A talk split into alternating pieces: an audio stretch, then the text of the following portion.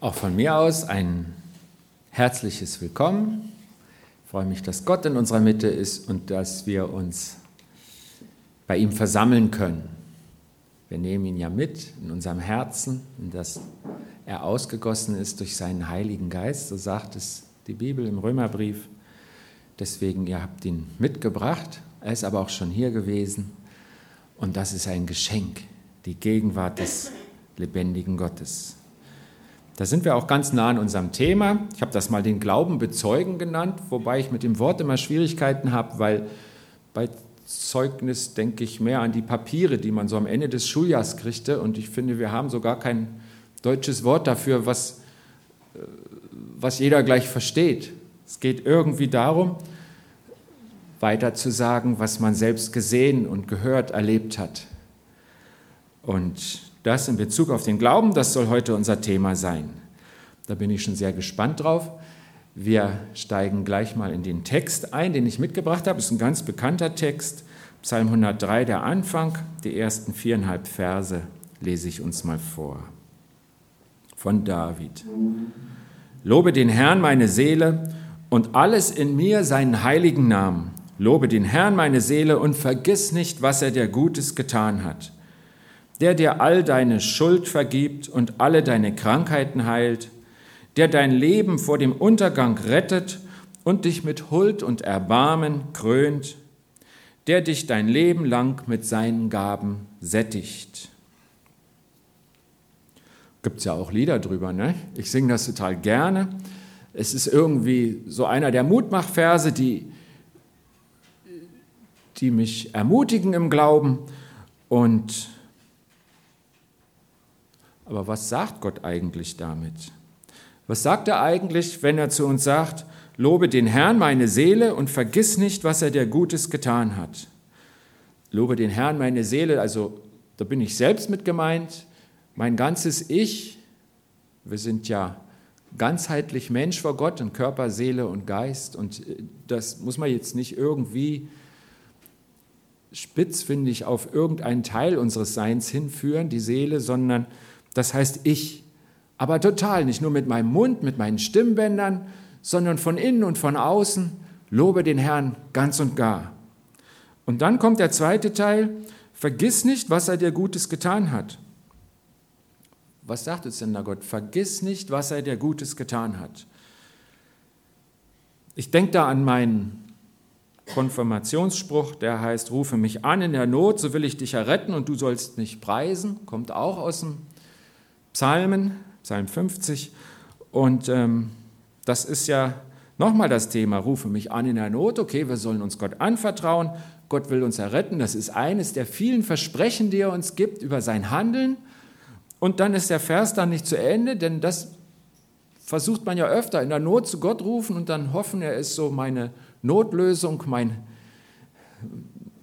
mein, mein christlicher Sondergang, den ich einlege und dann komme ich durch die Schwierigkeit, sondern für Gott geht es dann weiter. Er sagt, die drei Teile sind ein Block. Du sollst mich preisen, du sollst mich loben, du sollst mir die Ehre geben, du sollst aussprechen, wieder mit deinem ganzen Körper und deiner ganzen Seele und deinem ganzen Geist, was ich Gutes getan habe. Vergiss nicht, was er dir Gutes getan hat. Gott sagt das, weil er weiß, dass darauf sein Segen liegt. Er segnet es, wenn wir ihn sein Wort und sein, sein Tun, sein Handeln bezeugen. Also weitersagen, das habe ich erlebt mit Jesus. Ich habe nicht in der Bibel gelesen und finde dieses alte Buch so toll, sondern ich war gestern einkaufen und da ist mir dies und das passiert und das habe ich gemerkt, das kam nicht vom Zufall oder von irgendwem oder aus mir heraus, das war Gott. Das ist Bezeugen, dass wir das weitersagen. Kann natürlich auch oft ein Bibelvers sein. Gott hat viele Wege, über die er uns berührt. Und alles, was ich davon erkenne und weitersage, das ehrt ihn und da liegt sein Segen drauf. Ich weiß, einer der wirklich ernsten Worte in der Bibel, die mich ähm, immer wieder mal beschäftigen und wo ich denke, ich bin froh, dass es auch ganz viel die Gnade Gottes gibt, weil ich nicht weiß, ob ich das wirklich so lebe, wie es Gott gedacht hat. Das ist ein Jesu Wort in Matthäus. Wer mich nun bekennt vor den Menschen, den will auch ich bekennen vor meinem himmlischen Vater. Wer mich aber verleugnet vor den Menschen, den will auch ich verleugnen vor meinem himmlischen Vater. Also hier heißt es bekennen und nicht bezeugen, aber es geht ja in dieselbe Richtung. Es geht darum, dass wir den Mund aufmachen und über das reden, was zwischen mir und Gott da ist. Einfach weitersagen, es öffnen, es sagen. Ich dachte beim Gebet vom Hermann dran am Ende vom Lobpreis, wie er in seine Worte gefasst hat, was Jesus für uns getan hat. Das war sein Bekenntnis an der Stelle. Ich denke, es war eine sehr gute Stelle, weil es hat den Lobpreis mitgenommen in die Phase, wo wir nicht mehr singen, sondern reden. Denn oft tun wir im Lobpreis, also in Liedern, die gute Christen, begabte Menschen gedichtet haben, genau das, was Gott möchte. Aber ich glaube, das Mitnehmen in das Wort, das liegt uns nicht so. Wer mich nun bekennt vor den Menschen, den will auch ich bekennen vor meinem himmlischen Vater, sagt Jesus. Und das ist richtig gut für uns.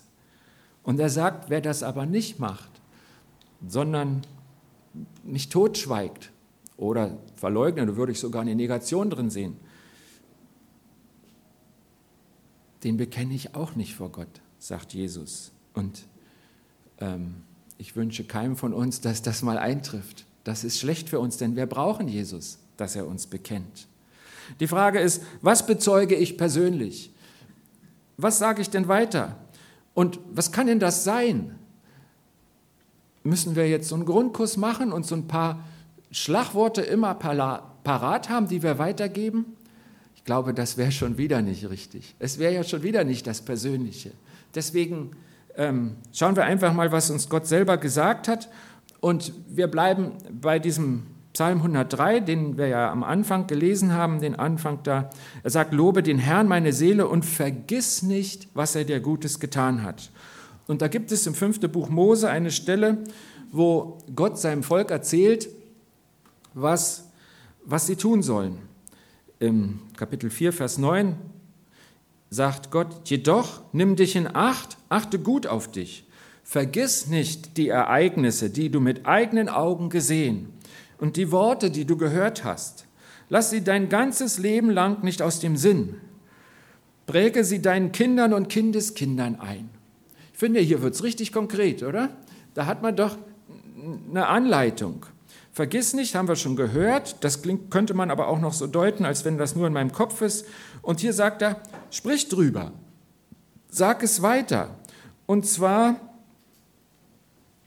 zum Beispiel deinen Nächsten in der Familie, den nächsten Generationen. Und er sagt, es sind die Dinge, die du mit eigenen Augen gesehen hast oder die Worte, die du gehört hast. Das, was dich angesprochen hat, was für dich Wert bekommen hat. Wenn dich ein Wort von Gott trifft, erzählst du von dieser Erfahrung? Wenn du was mit deinen Augen gesehen hast, wie gehst du damit um? Ich erzähle jetzt mal was von der Silke. Ich habe sie vorher gefragt. Ähm, Silke hat mir mal erzählt, begeistert, sie war in der Fußgängerzone in Speyer und sprach ein zwölfjähriges Mädchen an, ungefähr in diesem Alter, und fragte, ob sie für sie beten kann. Ich erzähle es in meinen Worten, die Originalversion könnt ihr Silke fragen, sie sitzt ja da hinten. Also wenn sie jetzt ganz ernst guckt, dann fragt lieber nach, dann habe ich was falsch in Erinnerung. Und äh, dann sagte das Mädchen, no, eigentlich nicht, aber, aber doch, ich komme gerade vom Krankengymnast, weil, also sie hatte sich einen Finger gebrochen oder irgendwas und der war nur steif und er ging nicht ganz gerade. Und dann sagte die Silke, darf ich dafür beten? Und dann sagte das Mädchen, ja. Und dann hat die Silke gebetet, dass Jesus diesen Finger heilen möge und sie ihn wieder gut bewegen kann.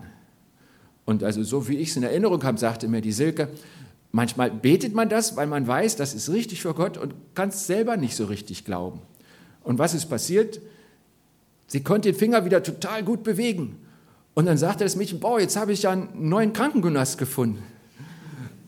Und dann hat die Silke erzählt, nee, das war Jesus, zu dem haben wir ja gebetet und ähm, an den kannst du dich wenden, der hat dir gerade gezeigt, wie nahe der ist und wie wichtig das ist. Und dann hat das Mädchen gesagt, ich habe eine Tante, die hat das auch schon erzählt mit Jesus. Dann hat die Silke zu ihr gesagt, geh mal zu der Tante und red mit ihr über Jesus und erzähl ihr, was dir heute passiert ist. Und äh, so viel ich weiß, hat die Silke das Mädchen bisher nicht wieder getroffen. Aber Gott geht mit dem Mädchen weiter. Und was ich gespürt habe, war die Freude von Silke über das Handeln Gottes. Und wisst ihr, was ich an mir kenne? Manchmal denke ich dann, ja, aber ähm, wer weiß, wie lange das anhält. Vielleicht ist er ja morgen wieder steif und der Krankengedast, bis sie da wieder den nächsten Termin hat. Dann frage ich mich, woher kommt mein Zweifel? Wenn ich die Bibelverse lese, dann sehe ich da eine Freude, dass wir uns daran freuen, was Gott kann. Und ähm, schlecht wäre es, wenn Gott sagt, sagt es davon weiter. Und wir sagen, oh, ich weiß nicht, was die anderen denken, wenn ich das erzähle. Also wenigstens unter uns wünsche ich mir eine Offenheit dafür, dass wir erzählen können, was Gott Großes tut. Ich glaube, das ist ganz wichtig, weil es uns gegenseitig Gott groß macht und uns im Glauben hilft. Und ich glaube, dass es in der unsichtbaren Welt auch eine Wirkung hat, dass es in Gottes Herz fällt und er sich bewegen lässt, wenn wir ihn auf diese Weise so praktisch loben. Dieses 2017 Lob und nicht das, war der damals toll vor 2000 Jahren. Denn Jesus sagt ganz deutlich, dass er lebt und dass wir ihn heute haben. Und das ist das Besondere an unserer Religion, dass wir einen lebendigen Gott haben und nicht noch ein System, wie man glauben kann.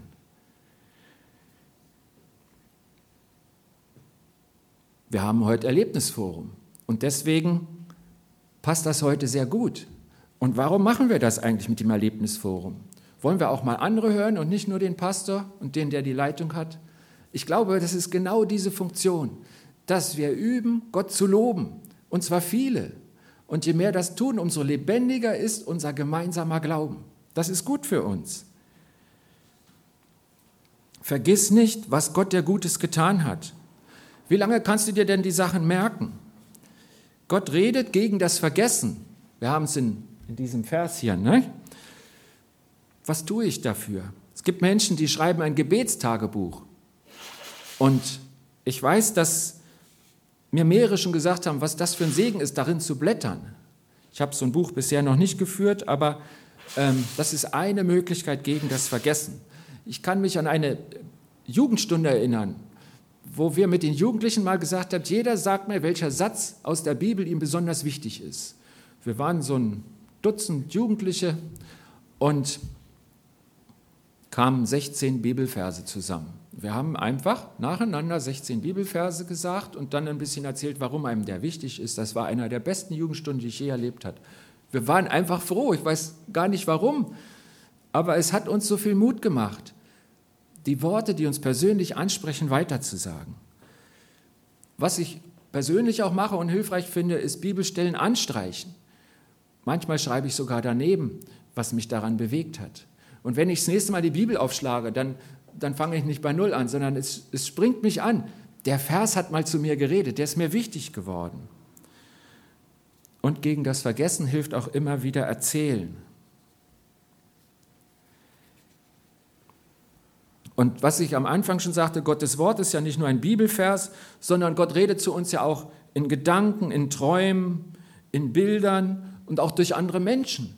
Manchmal spricht mich jemand an und ich merke, das ist richtig und ich merke, den hat Gott benutzt, um mich zu leiten. All das ist ja Handeln Gottes, das wir bezeugen können. In Joel 3, ein eher unbekannter Prophet, von dem es nicht viele Worte gibt, aber ein paar Kapitel in der Bibel, und er hat diese dieses Wort Gottes, dieses Versprechen Gottes aufgeschrieben. Nach diesem will ich meinen Geist ausgießen über alles Fleisch, über eure Söhne und eure Söhne und Töchter sollen Weissagen. Eure Alten sollen Träume haben und eure Jünglinge sollen Gesichte sehen. Das ist einer der Vorhersagen, dass mit dem Neuen Testament, mit der Himmelfahrt Jesu was völlig Neues beginnt. Eben die Ausgießung des Heiligen Geistes. Das hat sich an Pfingsten erfüllt das steht so in der Bibel. Und seitdem ist der Heilige Geist da. Gott hat seinen Geist ausgegossen über alles Fleisch, also über alle Menschen. Nicht nur über die Priester, über die Propheten, über irgendwelche herausragenden Leute, die dann ein paar Mal in ihrem Leben Reden Gottes haben, sondern über jeden, der Jesus annimmt. Was tut der Heilige Geist unter uns? Wir haben dafür ein Beispiel die Maike hat uns vor anderthalb Wochen angesprochen, dass sie einen Traum hatte. Den wird sie hier gleich euch weitersagen. Aber vorher schauen wir noch mal auf zwei Bibelstellen, ähm, wo das beschrieben wird, was wir miteinander machen können gegen das Vergessen und um Gottes Reden zu bezeugen, um unseren Glauben zu bezeugen. Paulus schreibt im ersten Korintherbrief im Kapitel 14, wie ist es denn nun, liebe Brüder, wenn er zusammenkommt, so hat jeder einen Psalm, er hat eine Lehre, er hat eine Offenbarung, er hat eine Zungenrede, er hat eine Auslegung. Lasst es alles geschehen zur Erbauung. Worüber ich immer wieder stolper, ist dieses jeder da am Anfang. Jeder. Und dann verschiedene Sachen, was man mitbringen kann. Ich glaube, das ist lebendiger Glaube. Wenn du etwas in dir trägst und sagst, das kann ich weitersagen, das ist gut, das habe ich mit Gott erlebt, da wurde ich ermutigt und habe gesehen, dieser Gott ist lebendig und er ist bei mir. Und wie sollen wir anderen alle reagieren? Ich denke, das ist einfach der Satz, prüft aber alles und das Gute behaltet. Das heißt ja, dass vielleicht gar nicht alles gut ist, was man so hört, aber dass wir es dann prüfen sollen und das Gute behalten, dadurch reicher werden, es mitnehmen. Da drin steht auch, dass wir Fehler machen dürfen, dass das in der Gemeinde und in eurem Leben, in unserem Leben normal ist, dass man auch mal Fehler macht. Aber dazu sind wir ja mehrere und dazu hat jeder den Heiligen Geist, dass wir prüfen können und das Gute behalten. Prüfen ist für mich, du fragst Gott, ob es stimmt und der allerwichtigste Hinweis für mich ist immer, widerspricht es der Bibel oder nicht. Das ist Gottes Wort, was feststeht. Daran kann man immer prüfen und ähm, darüber hinaus haben wir alle den Geist Gottes, der uns in alle Wahrheit leitet. So steht es in der Bibel. Ich denke, die Maike erzählt uns jetzt mal, was sie geträumt hat. Und ähm, dann schauen wir da gemeinsam drauf.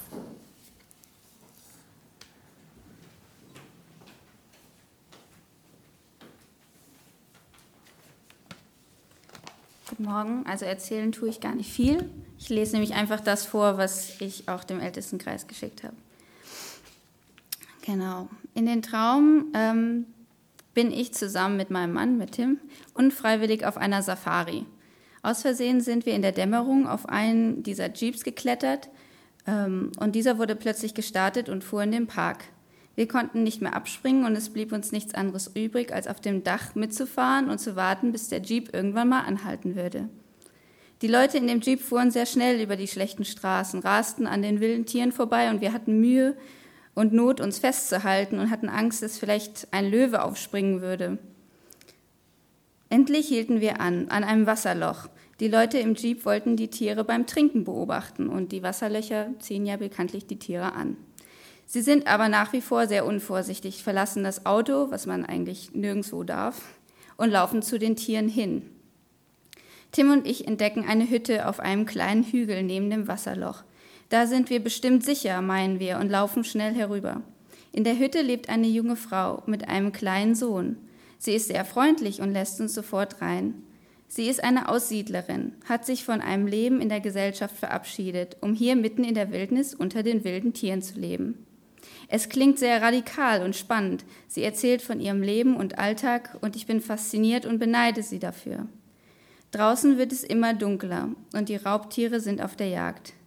Durch ein Fenster sehe ich einen, Ge einen Geparden ums Haus schleichen. Die Frau hat keinen Zaun um dem Haus, deshalb können die Tiere direkt ran. Er sucht einen Weg, um zu uns hereinzukommen. Egal, denke ich, hier sind wir ja sicher. Aber im selben Moment entdecke ich, dass zwischen der Eingangstür und dem Fußboden ein ziemlich großer Spalt ist, also ungefähr so in afrikanischen Häusern nicht so untypisch ähm, aber auch hier. Den hat der Gepard auch schon entdeckt und schiebt seine Nase durch. Ich bekomme etwas Panik und zeige der Frau den Spalt, durch den sich der Gepard langsam aber sicher immer weiter durchschiebt. Oh, das ist mir ja noch nie aufgefallen, sagt die Frau überrascht, doch interessiert sich auch nicht weiter dafür, dass der Gepard immer weiter sich durchzwängt und schlussendlich ähm, auch in das Haus eindringt. Und als ich aufgewacht bin, habe ich erstmal gefragt, okay, Gott hat dieser Traum eine Bedeutung? Ähm, und das Erste, was mir sofort gekommen ist, war, wenn du dein Haus in die Wildnis bauen willst, dann musst du es auch sicher bauen.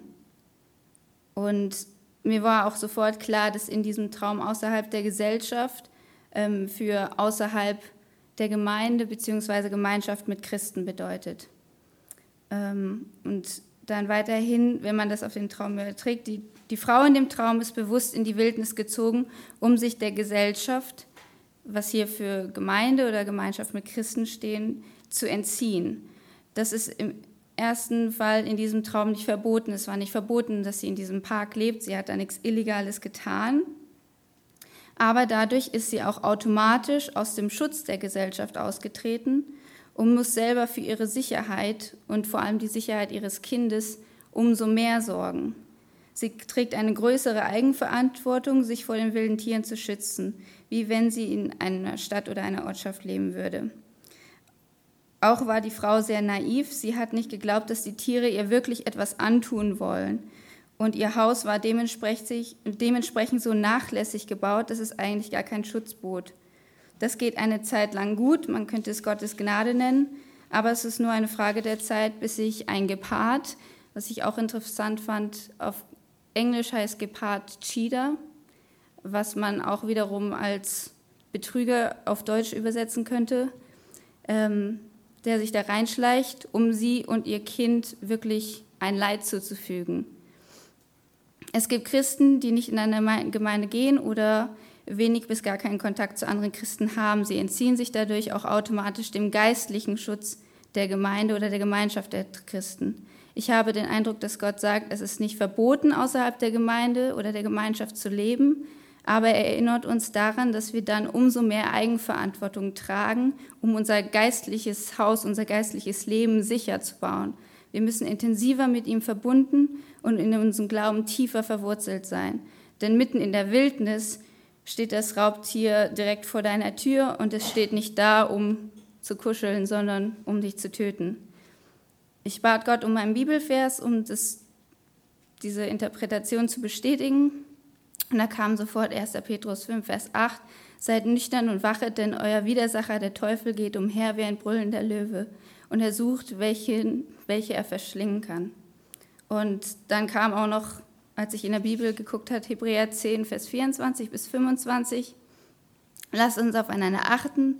Wir wollen uns zu gegenseitiger Liebe ermutigen und einander anspornen, Gutes zu tun.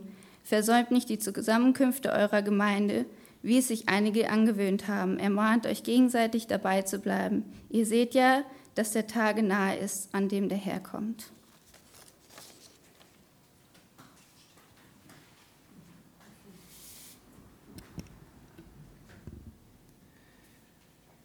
Ja, vielen Dank, Maike, für das Hören und für den Mut, es weiter zu sagen.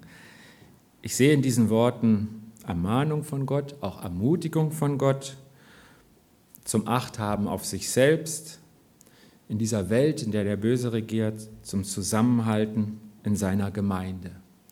Und es war ja sehr bildhaft, was wir gerade gehört haben. Ich hätte ja auch es irgendwie als, als Beispiel einbauen können, so sagen können, so wie Jesus Gleichnis erzählt, jetzt erzähle ich euch ein Gleichnis, so wäre es in Afrika auf der Safari. Aber Maike hat keine Predigt vorbereitet. Sie wusste auch nicht, dass ich das Thema schon hatte, als sie den Brief über ihren Traum geschrieben hat. Sie hat einfach weitergesagt, was sie mit Gott erlebt hat. Sie hat uns auch geschrieben, dass sie öfter solche Träume hat, aber sehr oft dann keine Deutung hat. Und diesmal war es anders. Und sie hatte von Anfang an das Gefühl, dass der Traum in das Erlebnisforum sollte. Und ich bin froh, weil ich den Eindruck habe, wir alle zusammen erleben viel mehr mit dem lebendigen Gott als ich allein in meiner Kammer. Und deswegen freue ich mich, wenn wir das weiter sagen. Ich will noch einen Hinweis geben, wenn jetzt jemand sagt, ich habe aber auch was geträumt und ich habe auch eine Vision und ich habe ein Bild. Ähm, das freut mich. Und ähm, wir werden das hier so handhaben, wie es die Maike auch gemacht hat. Sprecht doch die Sigrid als Älteste oder mich als Pastor an. Weil das ist so, wenn ihr was von Gott habt, das ist ja nicht wie Joghurt, der ein Frischhaltedatum hat und man muss ihn schnell aufessen, sondern Gottes Wort welkt ja nicht. Da kommt es jetzt nicht auf den Tag an, dass man sofort sprechen muss und dann dann haben wir miteinander auch die Möglichkeit, nochmal zu prüfen, ob es wirklich von Gott ist oder nicht. Also in diesem Sinn freue ich mich auch aufs Erlebnisforum gleich und ähm, solche doch eher besonderen Dinge besprechen wir aber vorher mit der Sigrid oder mit mir. Okay, ich habe hier noch so ein Wort zur Ermutigung. Das Wort Christi wohne mit seinem ganzen Reichtum unter euch. Ist aus dem Kolosserbrief, passt auch an die Stelle. Und deswegen haben wir ja das Erlebnisforum. Und jetzt will ich einfach noch mal Beispiele geben für das, was wir weitersagen können. Und das ist jetzt nicht nur ein Traum, sondern es geht wirklich umfassend, auch thematisch darum, was wir denn da alles haben. Wir gucken wieder auf unseren Psalm, Psalm 103, diese ersten viereinhalb Verse. Und da steht ja im Vers 3, der dir all deine Schuld vergibt und alle deine Krankheiten heilt. Vergebung meiner Schuld. Ein Beispiel, was wir bezeugen können. Habe ich das erlebt? Habe ich erlebt, wie sehr das mich von innen raus erleichtert? Ich das Gefühl habe, ich bin fünf Zentimeter größer. Ein Stein vom Herzen gefallen, sagt man in unserer Sprache. Und war das nur bei der Bekehrung oder ist das nicht was, was ich schon öfter erlebt habe, immer wieder? Und bezeuge ich das, um bei diesem Wort zu bleiben? Alle meine Krankheiten, ich merke an der Stelle, stocke ich immer. Und wir begleiten ja die Familie Hildebrand und bangen mit ihnen um das Leben vom Carsten, der ja Krebs hat. Aber ich habe mal an mich gedacht. Ich bin jetzt über 50 und äh, mindestens zweimal im Jahr krank. Das heißt, ich war weit über 100 Mal krank und hier stehe ich gesund. Also ich bin 100 Mal gesund geworden. Wenn ich mitgezählt hätte, käme da wahrscheinlich eine ganz andere Zahl raus. Bezeuge ich das? Also natürlich fallen mir extreme Beispiele ein, wo ich merke, wie souverän Gott ist und wo ich nicht alles verstehen kann. Beispiele, wo es vielleicht auch noch auf die Heilung geht und andere Beispiele, wo jemand, wie ja auch die Schwiegertochter von Walter und Ilsedore, sehr schnell zum Herrn Jesus kommt durch eine Krankheit. Aber bezeuge ich denn die vielen Male das gute Versorgen, was er an mir tut? Ich dachte an, was, was haben wir denn schon erlebt in der Gemeinde? Es ist ja nicht so, dass ich euch was völlig Neues erzähle. Und das Erste, was mir einfiel, war die Steffi mit ihrer Herz-OP. Und zwar hauptsächlich die Freude, mit der sie selber davon erzählt hat und wo sie so, Steffi, so gestrahlt hat, weil sie Gott erlebt hat und wie, wie klar ja das war, dass Gott sie gerettet hat und ihr ein neues Leben schenkt. Zwei Geburtstage, ne, Steffi? Ja, und mir fiel auch ein, der Tobias Dittmar, der mal erzählt hat äh, von den Schlafschwierigkeiten seiner Frau und dass sie so kaputt war, weil sie gar nicht schlafen konnte und dann auch berichtet hat, Gott hat das weggenommen. Ärzte wussten nicht weiter, wir hatten wirklich Mühe, aber es ist richtig gut. Kürzlich habe ich sie gefragt, sie sagen, es ist wirklich gut. Das ist wieder so mein kleiner Zweifel, nicht? aber wir können ja fragen. Wenn Leute unter uns was berichten, können wir ja auch noch in einem Monat fragen und in einem Jahr. Und ich merke, wie viel Freude mir das macht, mich an sowas zu erinnern. Wir lesen mal weiter. Der dein Leben vor dem Untergang rettet und dich mit Huld und Erbarmen krönt, der dich dein Leben lang mit seinen Gaben sättigt. Habt ihr das erlebt? Wäre das ein Grund, Gott zu bezeugen? Der Untergang ohne Gott? Also ich bin mir so sicher, dass ich es nie ausprobieren möchte, wie mein Leben verlaufen wäre, wenn ich vor über 30 Jahren nicht Ja zu ihm gesagt hätte. Wenn ich in Familie und unter Bekannten sehe, ähm, was da fehlen würde, dann weiß ich, er hat mich vor dem Untergang, vor diesem Sinnlosen, hat er mich einfach, was heißt bewahrt, er hat mich da rausgenommen. Ich muss es nicht leben. Ich durfte ein neues Leben auf einem anderen Fundament, in einer anderen Richtung leben.